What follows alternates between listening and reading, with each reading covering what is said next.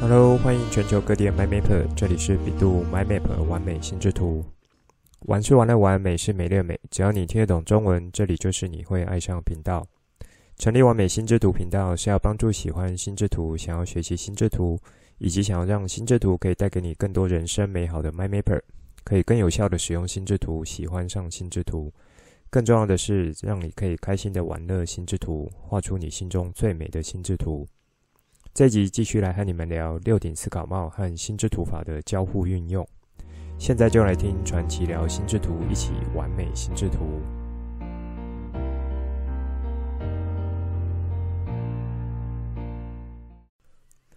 今天正好是月圆人团圆的时刻，在节目上先和全球收听完美心智图频道的 MyMapper 们说声。中秋佳节愉快，大家中秋节快乐！我还记得去年在中秋节发的节目呢，就是带大家认识心智图法的清单整理功能。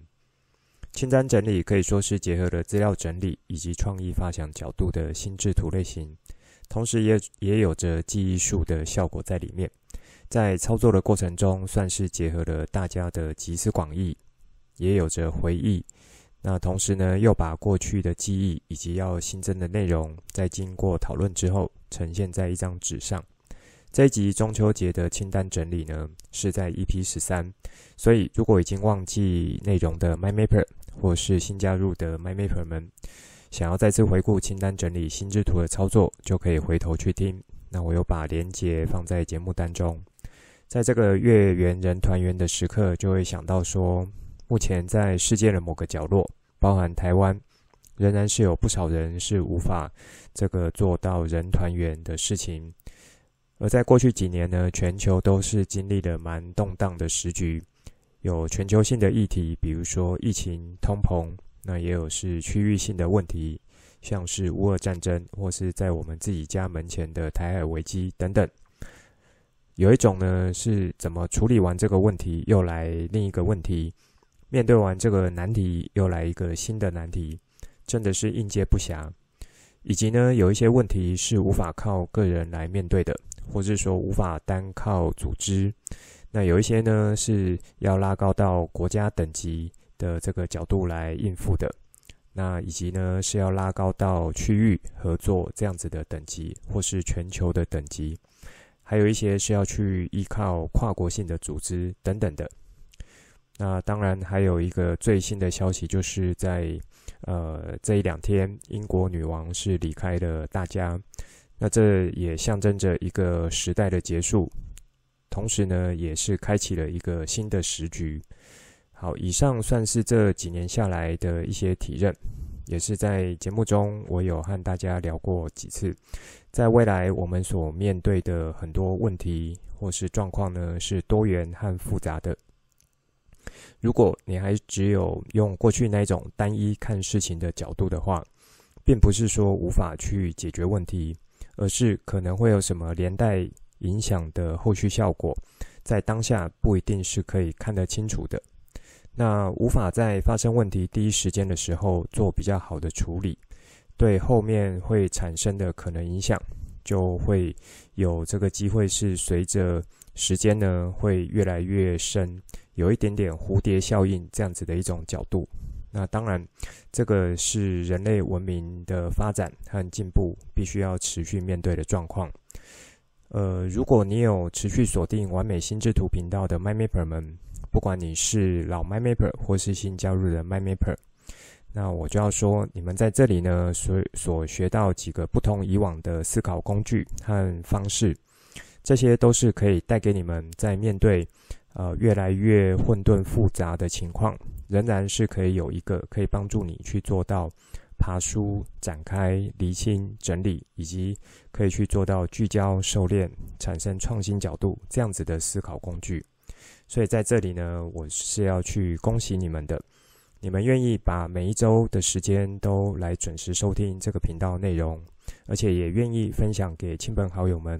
其实就是可以把这样子好的工具和好的思考方式，可以去传下去的。好，这算是一开始想和大家分享工具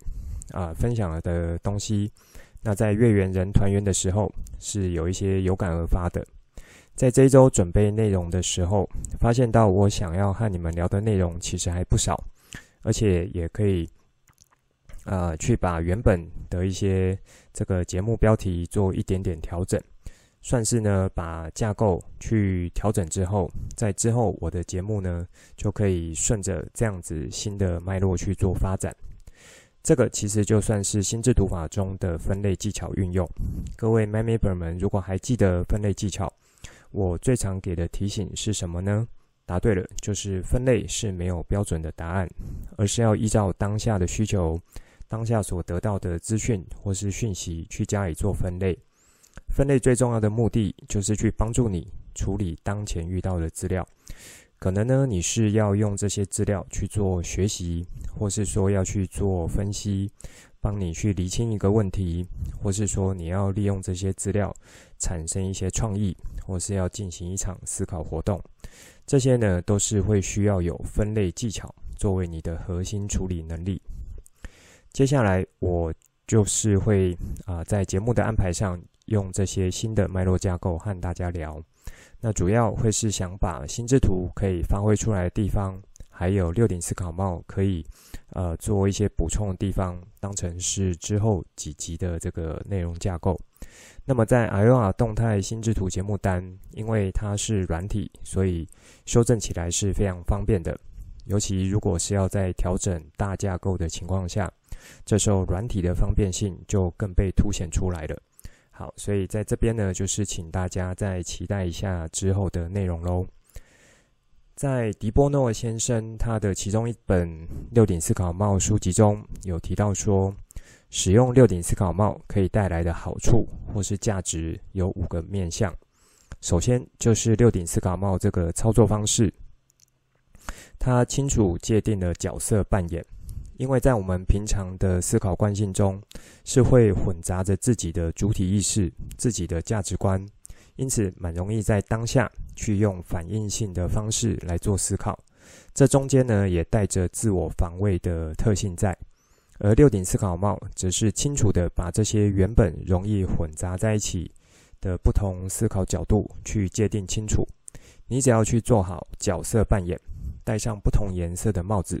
畅所欲言那一顶帽子的角色功能就可以了，不用担心说你在陈述这样子的一段内容会和原本的立场有冲突，或是说有不合逻辑的地方，或是说会去让别人去做到呃防卫、评断或是批评等等这样子的事情发生。第二点的好处呢，是注意力的引导。如果说想要避免思考是沦于被动。这样子的一个状况，别人提出一个点，你才去被动的做出反应思考。那么，其实你是需要可以有效的把注意力从某一个面向主动去转移到另一个面向上面。这边强调的会是可以去主动做到注意力的转移，因为你是有主动的去做到转移，才不会说在当下是被某一种思考方式去牵着鼻子走。或是说被某一种情绪牵着走，这样子的感觉，那么在六顶思考帽的方式就可以有这样子的一个作用，去透过轮流戴上不同颜色的帽子，也就是让你的注意力是可以进行移转的，在不同思考面向中去主动对同一件事情进行不同面向的深入思考。第三个好处呢，就是方便操作，因为是用戴帽子的方式。当大家都熟知操作规则之后，这种戴帽子的操作是蛮好作为一种比喻和代表性的。也就是说，可以随时请某人戴上一顶帽子，然后开始发表属于这个帽子的思考角度。自己也是可以随时换上不同的帽子来进行思考。以及呢，当你可以辨识不同帽子的角色功能之后，你是可以蛮好去做一些对应的，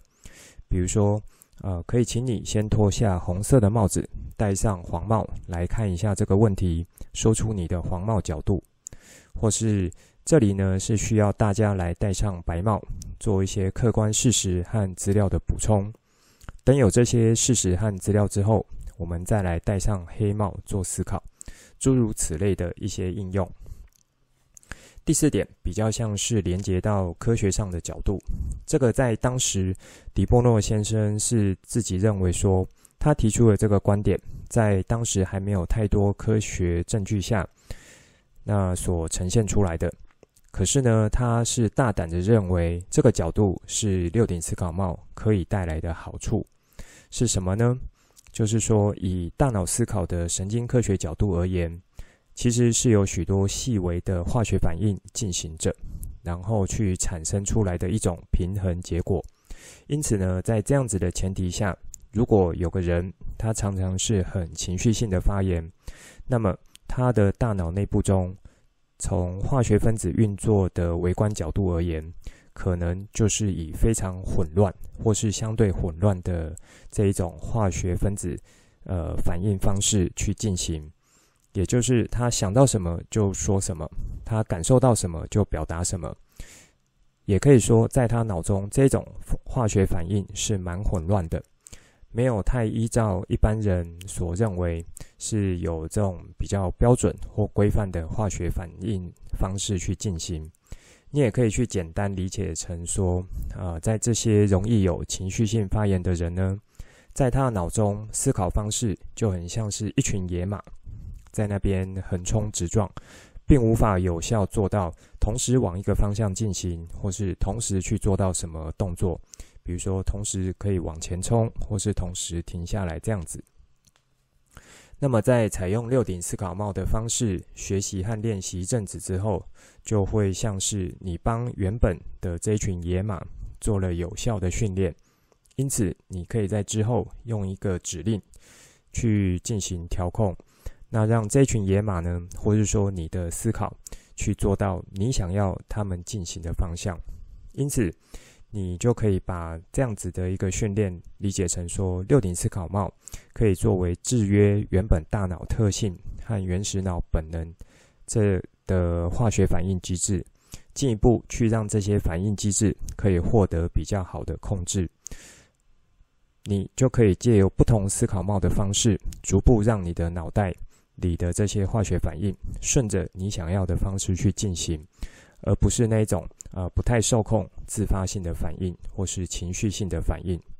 好，那这一点如果说你一开始听啊、呃、会觉得有一点听不太懂，没有关系，你就是多听几几遍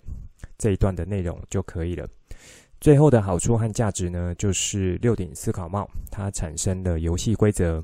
因为人类心中有一个蛮原始的欲望，就是玩游戏。你可以看看身边的小朋友，对于玩游戏这件事情，都是出自内心的期待和愿意投入的。那在六顶思考帽操作，某个程度就是一种角色扮演的游戏。透过这种游戏规则的熟悉和使用，你就会用模拟的方式来去进行某一项思考活动。所以，原本可能是复杂的议题，但是透过游戏的方式，你是会去啊、把一些过度干扰的因素先做到简化，反而是可以集中在真正需要关注的焦点上面，然后进一步依循这个游戏规则去达成游戏的最终目标。那么在这几年，尤其是教育或是学习上面，其实就有越来越多游戏化的角度融入，比如说游戏化思维啦。游戏化的教育，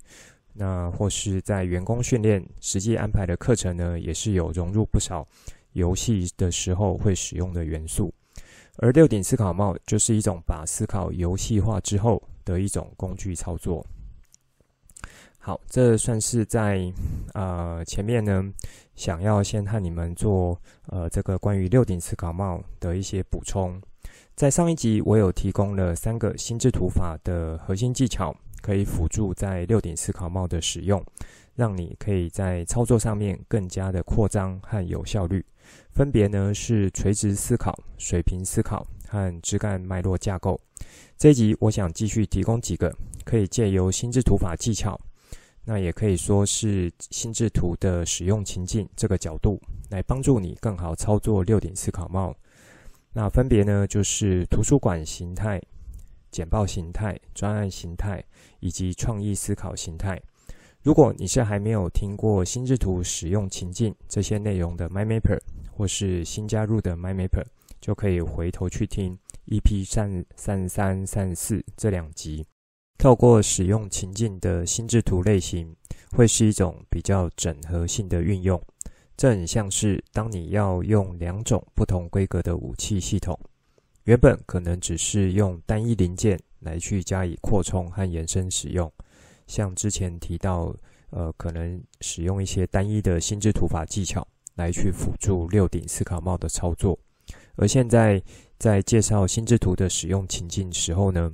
因为每一种情境都有一套蛮明显而且不太一样的心智图法操作，所以这时候就会变成是把整把武器去拿出来，稍加做一下调整，就直接和新的武器系统去套用和融合，因此在威力上面会更加的强大。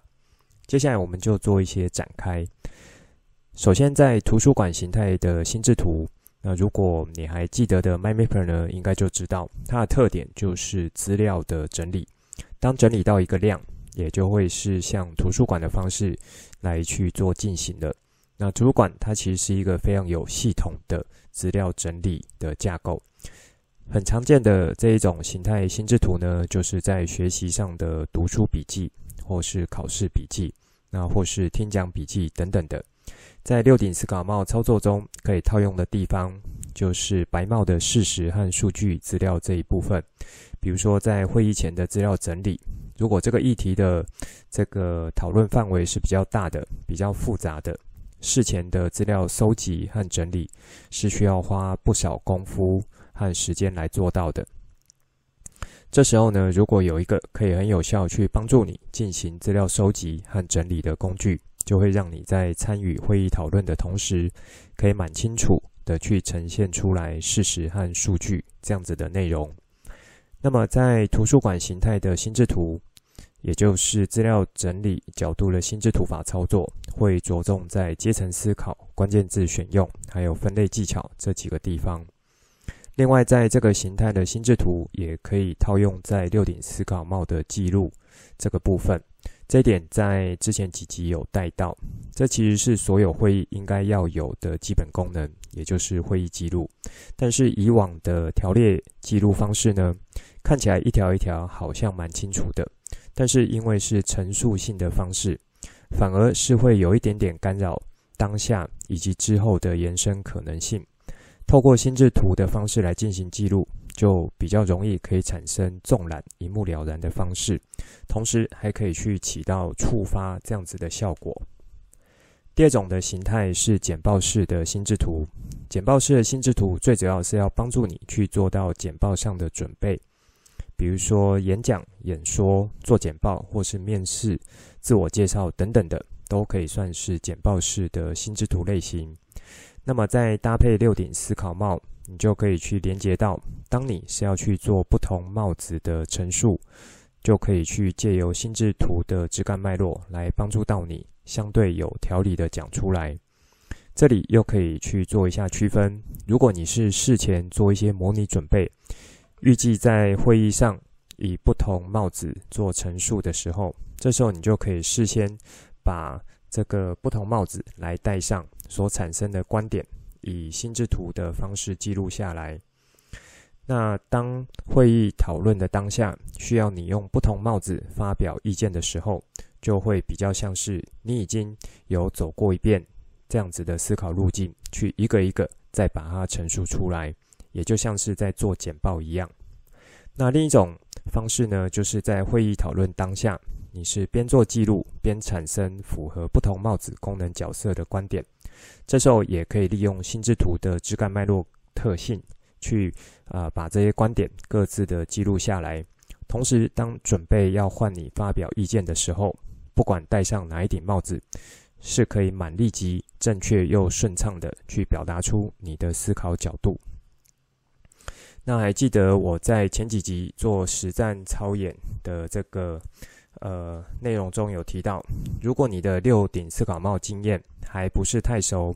透过一些缓冲或调整方式，慢慢的操作下去。相比之下呢，如果你同时在心智图简报形态的这个技巧是已经比较好的，有一定水准的，这时候你就可以呃是很有效、很好的去把这样子的会议讨论去进行得更完整，然后去帮助你去组织心中的想法，而且很有条理的去说出来。好，这一步呢，你也可以去理解成说，因为你已经有把心智图法的思考习惯内化了。然后是可以蛮好使用简报形态心智图的操作，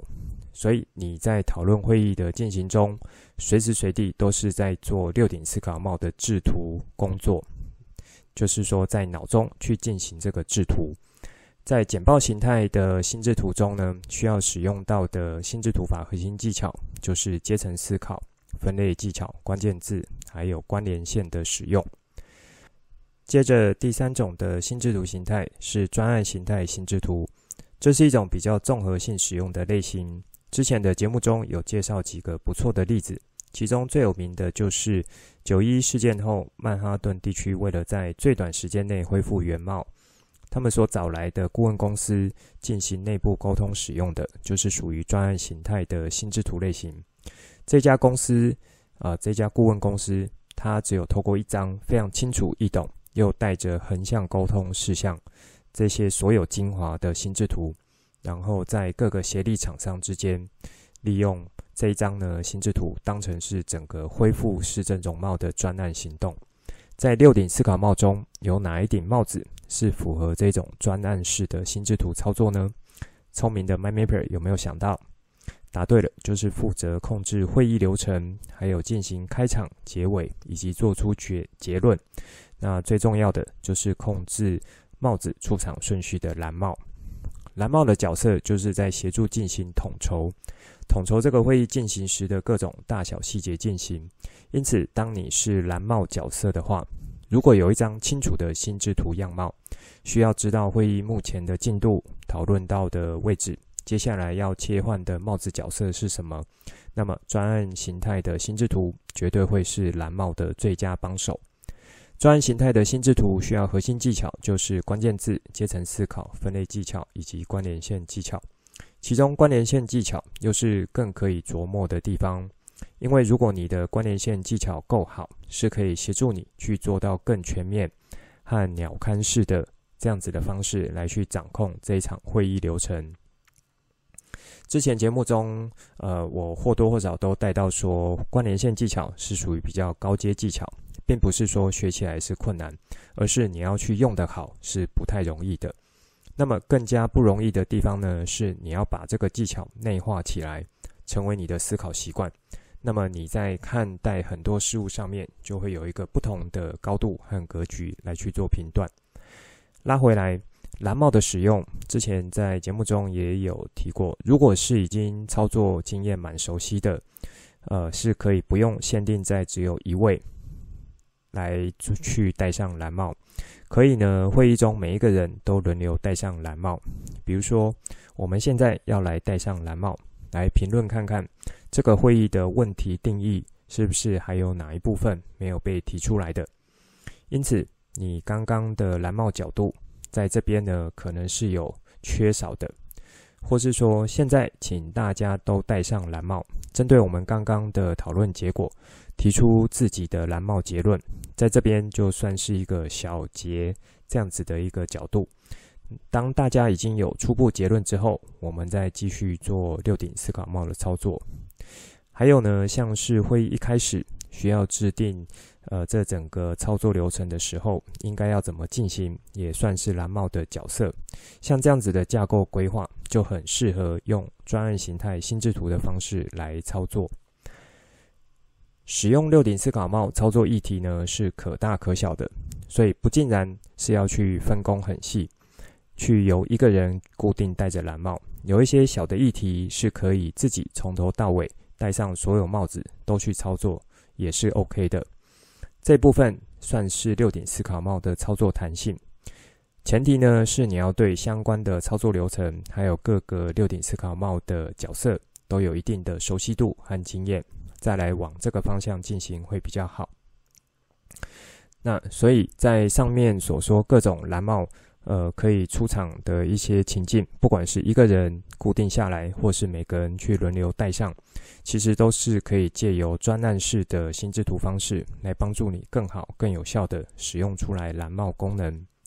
最后一种呢，就是创意思考形态的心智图。这部分以我看来，可以说是使用自由度最广、最弹性，同时又要去融合各种核心操作技巧的心智图类型。你可以用得很简单，你也可以用得很复杂。在这种形态的心智图中，着重的是关键字技巧、分类思考、阶层思考。其中，在阶层思考中，如果你会更进阶的使用方法，就是可以去上下位阶的游走思考，那么就可以帮助你更好去利用心智图产生创意思考这些东西。当然，去提到创意思考，在心智图法中一定不能少的就是关联线触发这个高阶技巧。这个核心的技巧掌握度，是可以帮助你在创意思考形态心智图上面。可不可以有更好发挥的一个关键点？那么，如果要用这种形态的心智图来辅助六顶思考帽操作，可以用在哪几个颜色帽子呢？啊、有没有聪明的 My Mapper 想到？其中，绿帽思考是一定要的，因为绿帽思考本身就是要去做到创意思考的产生。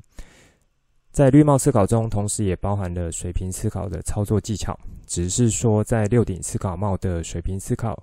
技巧，它相比于心智图法的水平思考技巧，是显得更加广泛和复杂得多。另外，在黑帽和黄帽这种基于事实和数据所展开来的论述，在心智图本身的垂直思考，算是一种蛮好的一个技巧辅助了。至于如果我再把创意思考架构放进来的话，我认为也是会很有帮助的。因为呢，呃，黑帽和思黄帽的这个思考，就是要在帮助你去做各种呃可能性和替代性的一个铺陈。一个原则性的步骤就是先去进行发散，再进行收敛。那发散的过程中，就是去展开各种可能性。这就很像黄帽和黑帽的功能，它去进行发散的时候，把正向思考、反向思考的考虑点都可以一一去列出来，而且这些都是有依据的，然后是去基于事实和数据的正向、反向思考点，全部都可以把它整理在一张心智图中。之前节目中有带过，如果以心智图法结合商业模型的操作中，有一个称之为双值分析的操作方式，也算是带有正向、反向这样子的一个分析效果，然后在最后去得出一个结论。双值分析之后，最终也是要做出结论。这很像六顶思考帽操作黄帽和黑帽之后，有了正反两方的陈述之后，最终去产生出结论一样。在最终产生结论方面，还可以去加上绿帽来产生新的方案。这就像我在之前几集有介绍过的几种案例实战操作。再来是红帽，因为戴上红帽就是一种可以畅所欲言，一种你可以用直觉式、情绪性的角度来去看待这个问题，不用去担心会被评论或是被被纠正。某种角度，你可以说这种思考方式是没有什么来由的啊，我指的是红帽，那也是没有什么依据的，纯粹想讲什么就讲什么。不用去经过大脑思考，那你也可以换另外一种比较极端的角度。我就是因为有这个原因才会这么生气，我就是因为呃刚刚那句话才会这么紧张之类的想法。那如果上面的这样子的一个说法呢，其实呃也比较像是一种你强加上去的依据，所以这看起来也算是一种情绪性、直觉性的发言。因此，红帽思考这种看似有依据的发言，可是又蛮不合逻辑。另一方面，好像又是没什么依据的发言。这些种种呢，在心智图形态中，我认为是可以用创意思考的心智图形态来去使用，会相对符合一些。其中，在以阶层思考中的水平思考，就是很需要这种很立即的去联想出一些可能性来，很直觉的去做一些想法的扩张。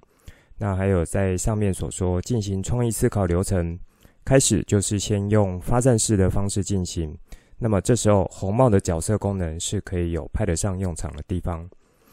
好，那这就算是这一集内容，我用四种心智图形态来介绍，可以怎么搭配使用，让你的六顶思考帽操作可以更好发挥、更有效的使用。最后是本周贴文，我用图文创作方式来让大家知道分类技巧的使用。首先，透过观察资料的形态和类型去找出共通点，并且呢，以此共通点来当做是你的分类项目。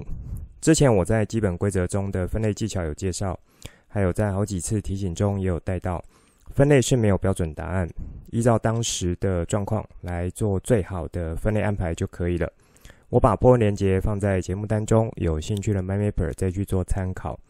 以上就是这一集想分享给大家的内容，最后帮大家整理一下这一集的重点。今天正好是一年一度的中秋节。去年这个时候，完美心智图频道的节目是以中秋节的清单类型来当成是一个企划主题和大家聊，也鼓励还没有听过或是想要对清单整理类型心智图有更好认识的这个 MyMapper，可以回头去听 EP 十三的内容。再来是一开始和大家聊这一两年的全球情势，都经历了蛮动荡的时局。这两周的状况也同样有令人感受到动荡的消息。那在此同时呢，你如果可以学会并保有一个弹性的思考方式，和握有好的思考工具，相信是可以帮助你在面对各种复杂多元的议题，可以一步步迎刃而解。